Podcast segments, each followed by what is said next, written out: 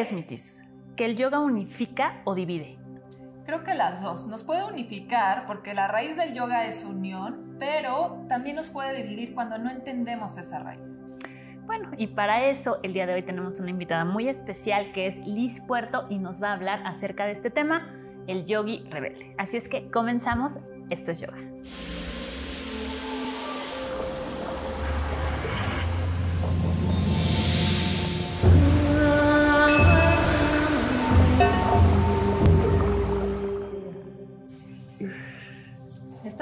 El día de hoy con Liz Puerto, una gran maestra de yoga que fue introducida al yoga desde los 3, 4 años debido a que su familia siempre estuvo muy metida en estos temas. Sin embargo, aunque pasaste por toda una etapa de aprender a meditar, aprender kundalini yoga, ya me contó Liz que realmente nunca le llamó la atención nada de eso hasta que fue introducida al Power Yoga. Y para quienes saben lo que es Power Yoga, van a entender por qué le llamó la atención a esta mujer.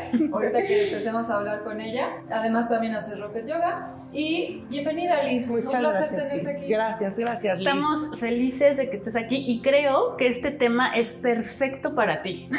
El yogi rebelde. Porque sabes que creo que sí a los yogis nos encajonan en una idea ¿no? De que tenemos que ser las personas perfectas, las que nunca nos enojamos, las que debemos de seguir cierta línea, ¿cierto? Entonces, eh, sobre este punto de vista, ¿tú crees que el yoga divide o unifica?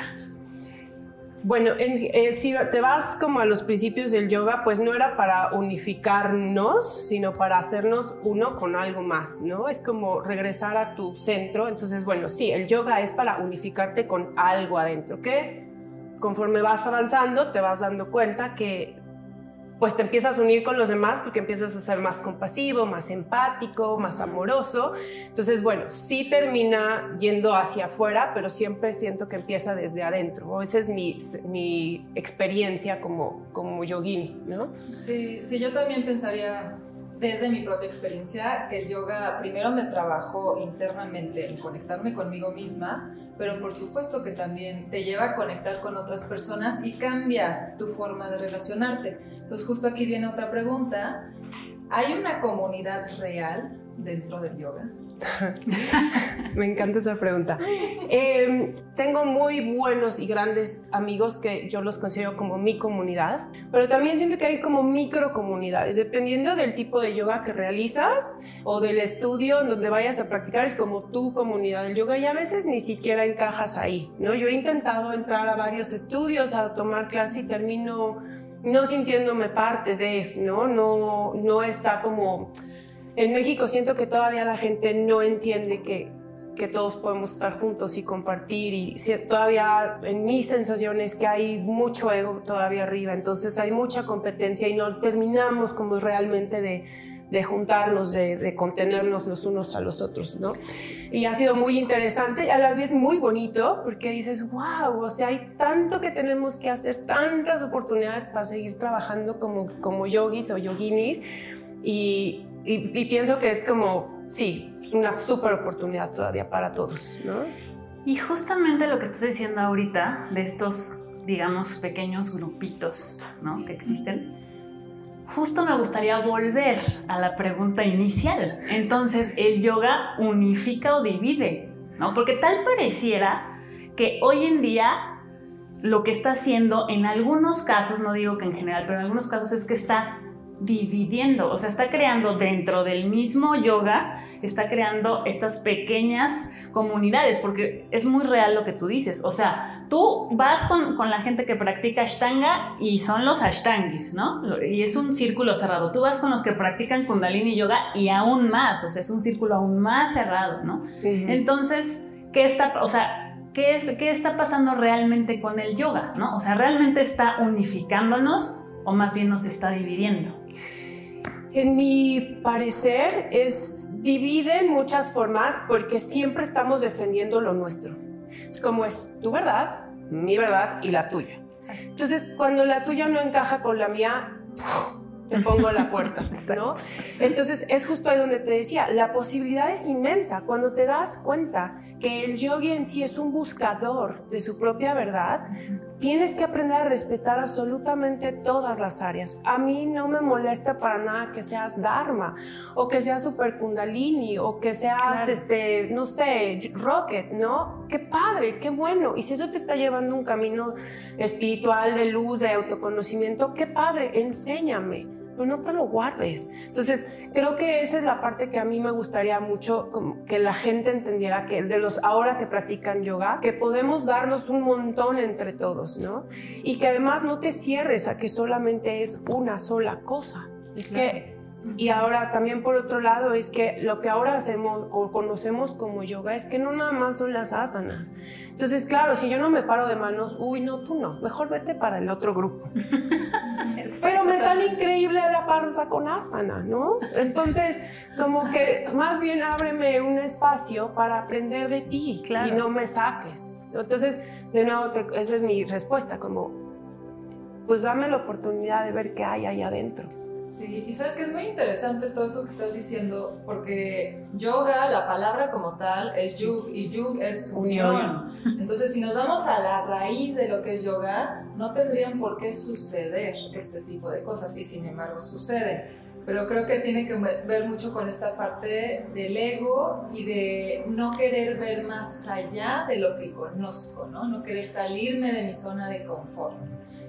Que eso para mí no entraría dentro de lo que es la visión del mm, yoga. Mm, mm, y justo necesitamos personalidades más como las tuyas, Milis, que nos vengan a cambiar este tipo de esquemas o este tipo de ideas. Entonces, aquí viene otra pregunta. ¿El yogi puede ser rebelde? El yogi que se sienta a autoobservarse se vuelve rebelde. Porque es, es un yogi que todo el tiempo está cuestionando incluso su propia verdad, ¿no? Cuando tú llegas a un punto y dices, ah, sí, esto se siente muy bien, mm, pero yo creo que puede haber algo más. Entonces, claro, te sales de las normas, te sales de lo que siempre te han enseñado. Incluso tus grandes maestros te podrán haber enseñado algo y tú puedas decir, no, eso no me está funcionando. ¿Por qué? ¿No? Entonces el yogi en sí creo que sí es un yogi rebelde, se sale completamente de la caja. Y es muy curioso cuando tú hace rato decías, es que el yogi como que es muy egocéntrico y se mete solo en lo suyo, entonces ahí no eres un verdadero yogi. ¿no? el yogi es un buscador en sí, ¿no? En cualquier lugar donde lo veas. Sí, no, totalmente. ¿Y tú tú te consideras yogi rebelde, ¿por qué? Venga. Exacto. ¿Por qué, mi? ¿Por qué, Pues sí, creo que sí soy muy rebelde. Muy rebelde. Este, me encanta estarle pues explicando un poquito la cresta a mi propio como entendimiento de las cosas desde si tienes que ser vegetariano o vegano o crudivegano, pero, pero ¿por qué? Si no me está funcionando a mí, ¿no? Oye, es que te tienes que sentar a meditar todos los días a las 5 de la mañana, pero ¿por qué si a las 5 ni siquiera estoy despierta, ¿no? Entonces, sí siento que soy una yogi muy rebelde. Eh, yo no, no fácilmente con algo que tú me vas a decir me lo voy a quedar. Probablemente te lo cuestione, probablemente no te diga nada y me vaya para otro lado. Entonces sí, Liz creo que sí es una muy rebelde. Eh, algo que me dijo mi abuela cuando era muy pequeña, como a los 5 o 6 años, me dijo, Liz, el yoga se hizo para hacerte feliz. Por eso te estoy enseñando yoga. Entonces, en el momento en que yo no me siento feliz en un lugar o con una creencia o con una situación, en una postura, vámonos. De ahí no, no puedo estar. Entonces sí, Liz es una yogi muy rebelde. Y nos encanta, ¿eh, O sea, nos encanta que sea rebelde, quiero que lo sepas. O sea, más bien yo siento que no es tanto que seas rebelde, sino que ante esta idea, a esta, ante esta imagen que nos, que nos clavan de ser un yogi, o sea, para la gente, un, ser un yogi es ser un ser perfecto que nunca se enoja, que tiene las emociones completamente, este, ¿no? Controladas. Y, y la realidad es que no es así, o sea, No. Somos humanos. Estamos trabajando. Exactamente. O sea, somos seres que, está- que estamos Exacto. trabajando todavía con toda esa sombra, con todas las cosas que tenemos dentro. Y por supuesto que de repente sale la cara de enojo, sale la cara claro. de hoy tengo miedo, hoy no te quiero ver. Exacto. Es que sabes, vale. ¿sabes qué es la maravilla? O, o lo que a mí me ha gustado mucho y le cuento a veces a mis hijos es, no dejo de ser ser humano. O sea, soy, una, soy un ser humano y, y si no, y si no acepto esa relación de, de mi alma con el ser humano, no voy a poder nunca subir ni concientizarme, ¿no? No voy a poder elevarme, no voy a poder realmente ser una yogi. Entonces, para mí eso es como súper, súper importante entenderlo hacia mí misma, ¿no? Y cuando me dicen, uy, pues te faltan dos OMS.